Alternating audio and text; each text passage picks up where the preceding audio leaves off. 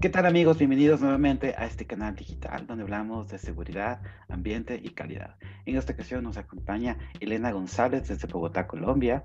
Ella tiene una amplia trayectoria en lo que es las ventas, el liderazgo, eh, es profesional de la, del área de finanzas y negocios internacionales. Este, actualmente se desempeña como directora comercial eh, en una compañía internacional y también tiene relación con todo lo que tiene que ver con eh, medios televisivos, redes sociales, así que es experta en este tema. Así que le doy la cordial bienvenida a Elena. ¿Cómo estás? Muchas gracias, muy buenas tardes. Gracias por invitarme, por supuesto, a este espacio tan importante y un saludo a todos los que nos ven en este momento. Muchas gracias, Elena. El tema de hoy es sobre liderazgo del personal en las empresas. ¿Qué tan importante es tener liderazgo? Actualmente las empresas están evolucionando, esto de la pandemia, de los medios digitales, de redes sociales, etcétera. Así que es un tema muy importante. Por favor, ¿nos puedes comentar qué significa o qué es esto de liderazgo y cuál es la importancia en una organización? Bueno, realmente la palabra o el concepto como tal, yo creo que muchos lo conocemos, pero vámonos a lo que tú dices, vámonos a la actualidad y a la evolución de, lo, de las compañías y la organización en una compañía. El liderazgo actual es, eh, es aquella persona que realmente hace que sus compañeros, sus colaboradores, los sigan y que por medio de este podamos estructurar una organización, podamos estructurar un crecimiento, pero que sea nato, que no sea impositivo. Realmente este es el liderazgo actual y hoy por hoy que todo se maneja de manera virtual, pues debe ser mucho más presente, debe estar mucho más presente, ya que no tienes el contacto físico con la persona, sino de manera virtual. Excelente. Existe liderazgo y de varios tipos. Ahí va mi siguiente pregunta. Hay colaboradores que trabajan más fácilmente en equipo, hay otros que prefieren hacerlo este, solos. Hay grandes casos como Steve Jobs, por ejemplo, que tenía un tipo de liderazgo eh, específico. Eh, ¿Qué tipos de liderazgo en tu experiencia te has encontrado en tu país y qué, cuáles son las características de cada uno? Bueno, realmente tuve la oportunidad de, trabajar no solo acá en Colombia, también trabajé por bastantes años, por muchos años en Ecuador, en Quito, eh, y me he encontrado con varios tipos de líderes. Entonces está el líder natural, que es el que ya viene nato, que es el que arrastra a su equipo de trabajo, a sus colaboradores a hacer que se cumplan sus metas, sus objetivos, natamente, o sea, de manera, de manera natural no impone nada, simplemente como que lanza una idea y todo, todo el equipo lo sigue. También hay un, líder, no podría decir si es impositivo o no, pero si es autoritario, si es autocrático. Este es, está basado en que sí o sí se deben cumplir las reglas de la compañía, sí o sí se deben cumplir como las órdenes o los, o los indicadores porque sí, porque es una instrucción, porque es una orden, más no porque yo te enseño hacer cómo se debe hacer eh, eh, tu trabajo. Eh, también ahí me he encontrado a lo largo de los años con los líderes carismáticos, que solamente con esbozar una sonrisa ya hacen que tu equipo de trabajo, hacen que tu equipo de trabajo lo siga, que se esfuercen por su trabajo, que se esfuercen por cumplir indicadores, que se esfuercen por em, llegar temprano al trabajo. Solamente porque llegaste temprano al trabajo, ese líder te felicita y te motiva a que lo sigas haciendo.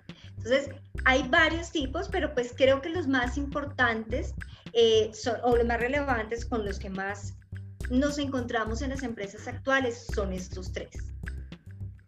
Excelente.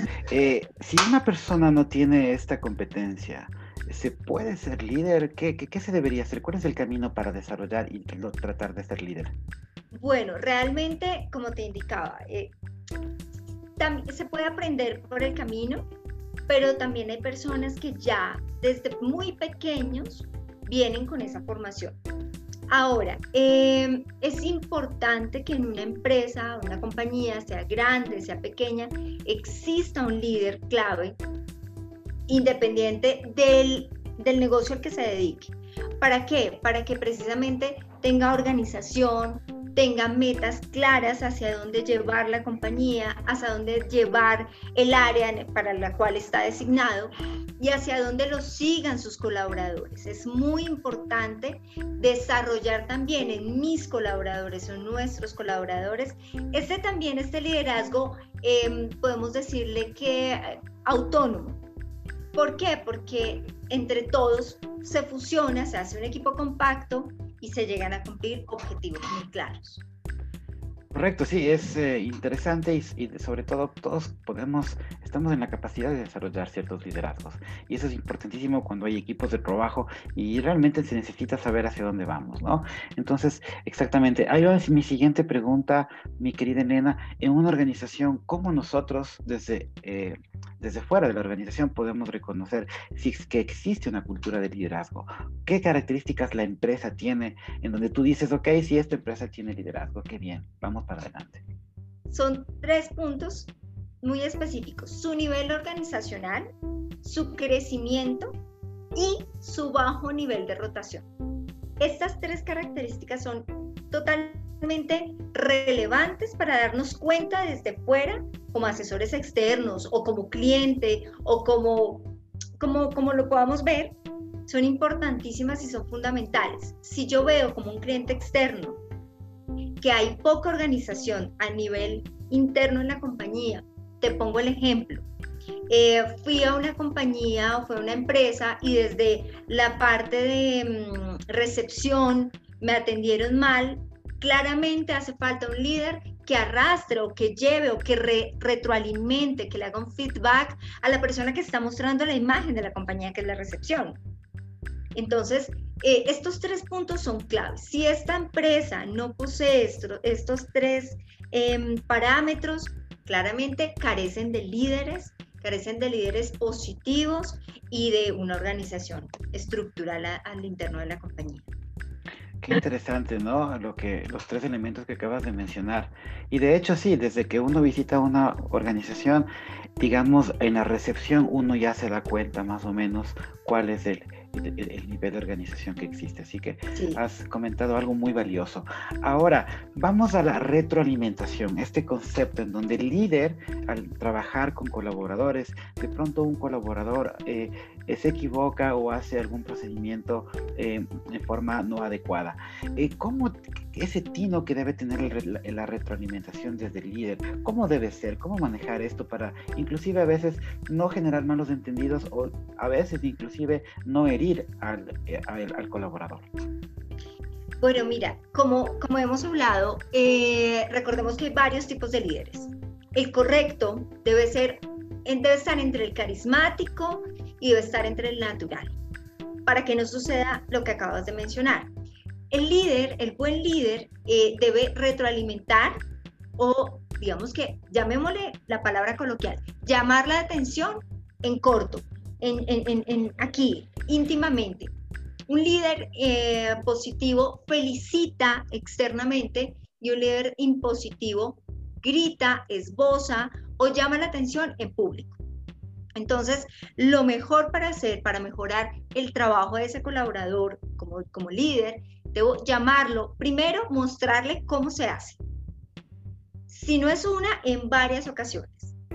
Ya determinadas ocasiones, cuando yo ya le he explicado cuando lo he retroalimentado de varias formas, pues debo decirle, mira, tienes cosas muy positivas y estas son tus mejores cosas, haces un trabajo espectacular. Siempre debo resaltar lo bueno al colaborador, pero debemos mejorar y debemos ajustar en cuanto a estas cosas. ¿Cómo lo vamos a hacer? De esta y esta manera. El líder, por ende, ya debe saber cuál es el trabajo que realiza ese colaborador ya debe estar empapado, ya debe mojarse, ensuciarse de ese trabajo para poder dar una experiencia completamente desde su punto de vista y que su colaborador lo siga de esa manera.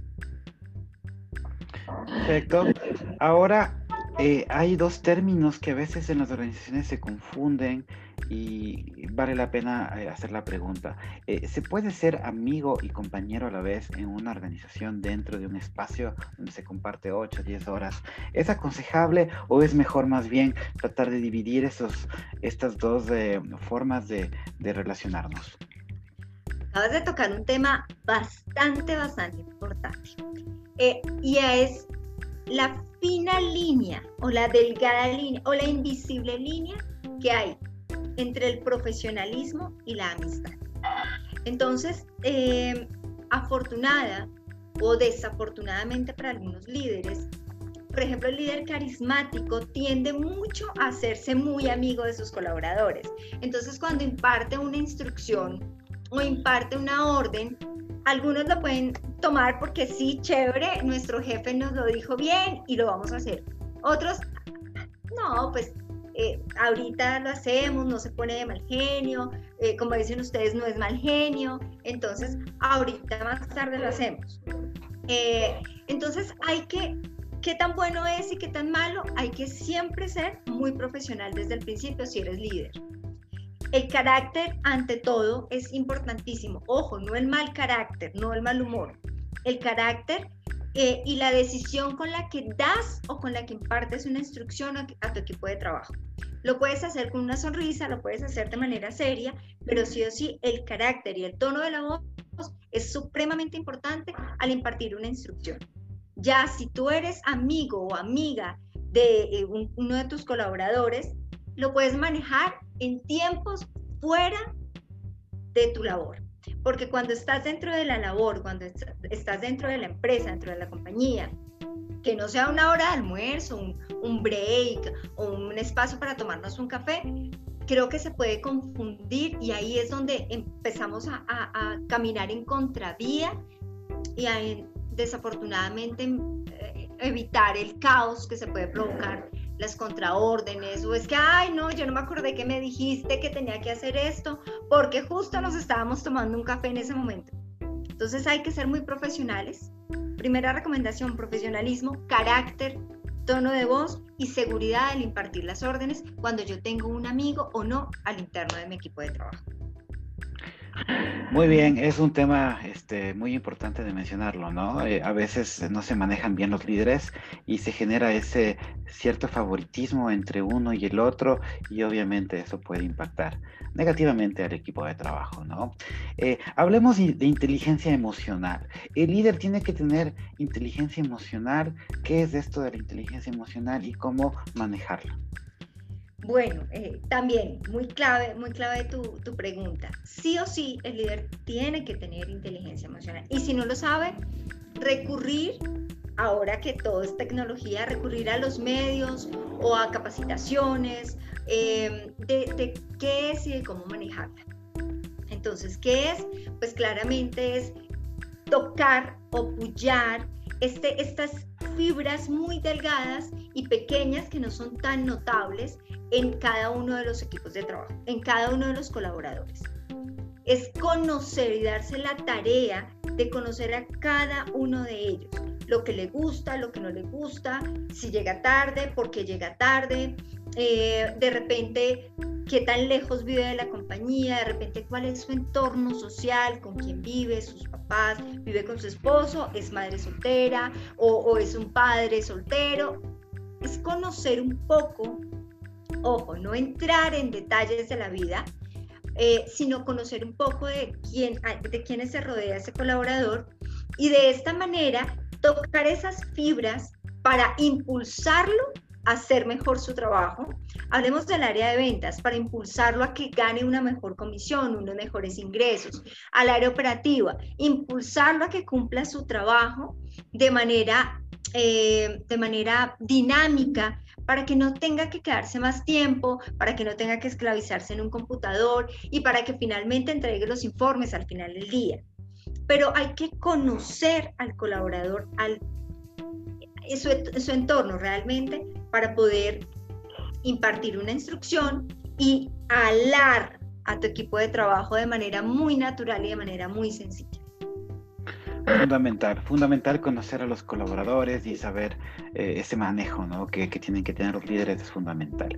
Y para terminar, mi querida Elena, ¿qué recomendaciones darías tú a todos estos profesionales que tienen a cargo a un grupo de trabajo de 5, 10, 15, a veces inclusive hasta 40 trabajadores, colaboradores, para que puedan eh, mantener este liderazgo y sobre todo la mejora, ¿no? El crear un ambiente adecuado de trabajo y que justamente se cumplan los objetivos.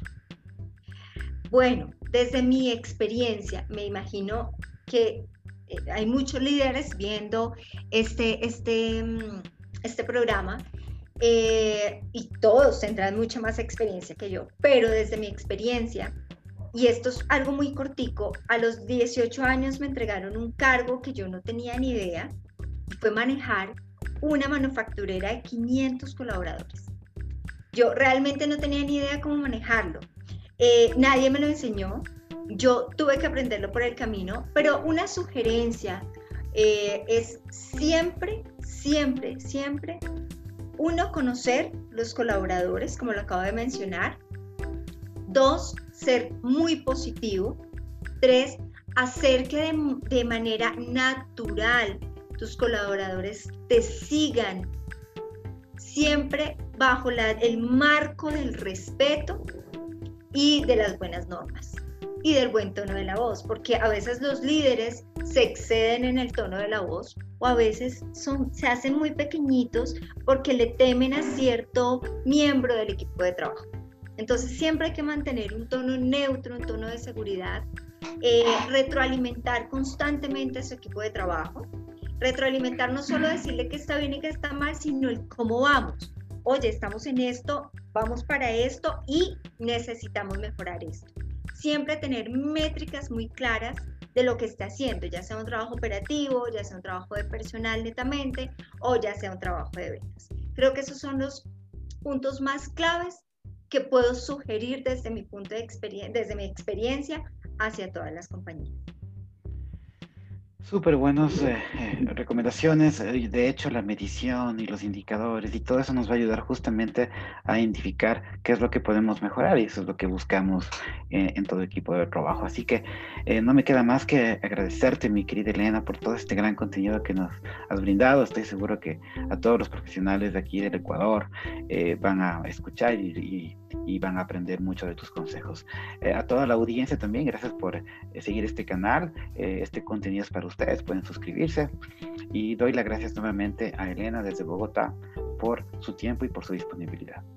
A ti, muchísimas gracias por esta invitación. A todos los que nos ven, por supuesto. Realmente este es un contenido muy importante en la actualidad. Todos deberíamos verlo y todos deberíamos seguirlo. Muchísimas gracias. Muchas gracias, Elena, y hasta una nueva oportunidad. Un excelente gracias A ti.